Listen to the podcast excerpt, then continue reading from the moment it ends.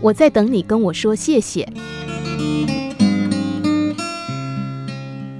一辆高级轿车从度假村出来之后，在乡村泥泞的道路上抛锚了。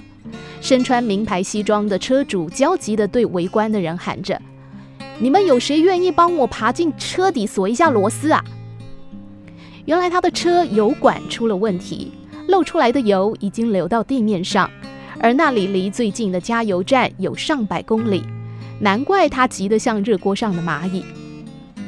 他身旁穿着华丽的女子说：“重赏之下必有勇夫。”于是这个男子赶紧掏出一张大钞：“谁帮我锁紧啊？这钱就是他的了。”围观的人群当中有个小伙子动了一下，可是却被他的同伴拉住：“不要相信有钱人的话。”这时候，只见一个小孩子走了过去，对他们说：“我来吧。”其实操作很简单，小孩在那个人的指挥下，不到一分钟的时间就把螺丝锁好了。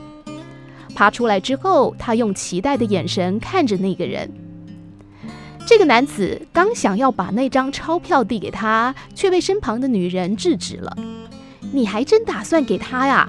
给他一点零钱就好了。”男人从女人手里接过零钱，递给小孩儿。